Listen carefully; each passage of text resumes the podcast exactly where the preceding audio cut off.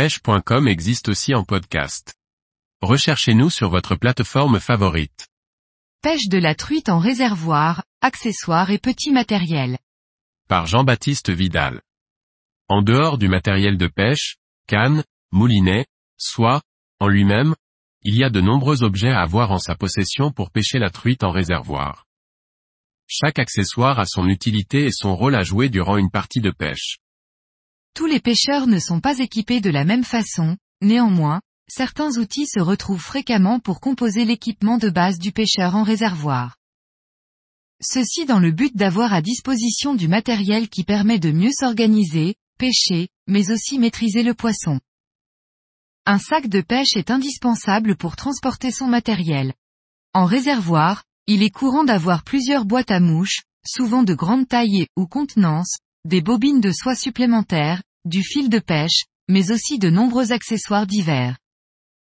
Un sac étanche sera à privilégier pour garder votre équipement au sec durant les mois d'automne et d'hiver souvent humides et froids. De nombreuses marques en proposent de différents formats et formes. Les boîtes à mouches sont un élément important pour bien classer ces mouches par technique, couleur, taille, etc. Chaque pêcheur aura sa façon de faire, de la plus désordonnée à la mieux rangée. Elle dépend souvent de la personnalité de chacun, mais dans tous les cas, une boîte bien ordonnée permet de gagner du temps en y voyant plus clair. En réservoir, on pratique de nombreuses techniques. Il faut donc en conséquence plusieurs boîtes à mouches lorsque l'on est un pêcheur complet qui pratique toutes les pêches. Pêche en sèche, nymphe, noyer, streamer, booby, blob, Kiro, Bung. Sans pour autant avoir une boîte par technique, ce qui est un avantage, il est important d'avoir de nombreuses mouches pour répondre aux exigences des truites. Il existe sur le marché une quantité importante d'objets et gadgets, dont raffolent les pêcheurs à la mouche. Toutefois, certains sont nécessaires, voire obligatoires pour pêcher comme il se doit. Voici une liste non exhaustive des principaux outils indispensables une pince pour décrocher les poissons, et aussi écraser les ardillons.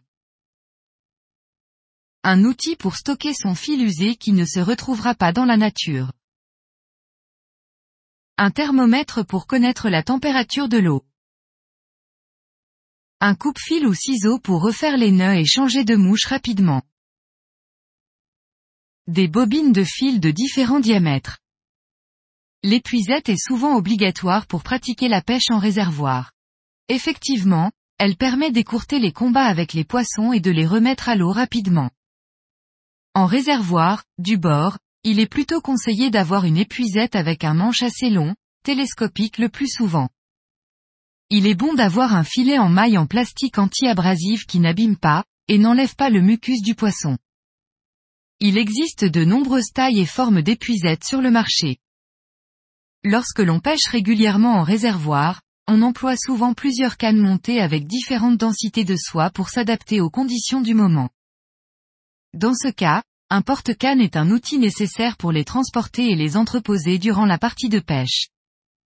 Il en existe assez peu sur le marché. Il est possible de se le fabriquer par soi-même en bricolant.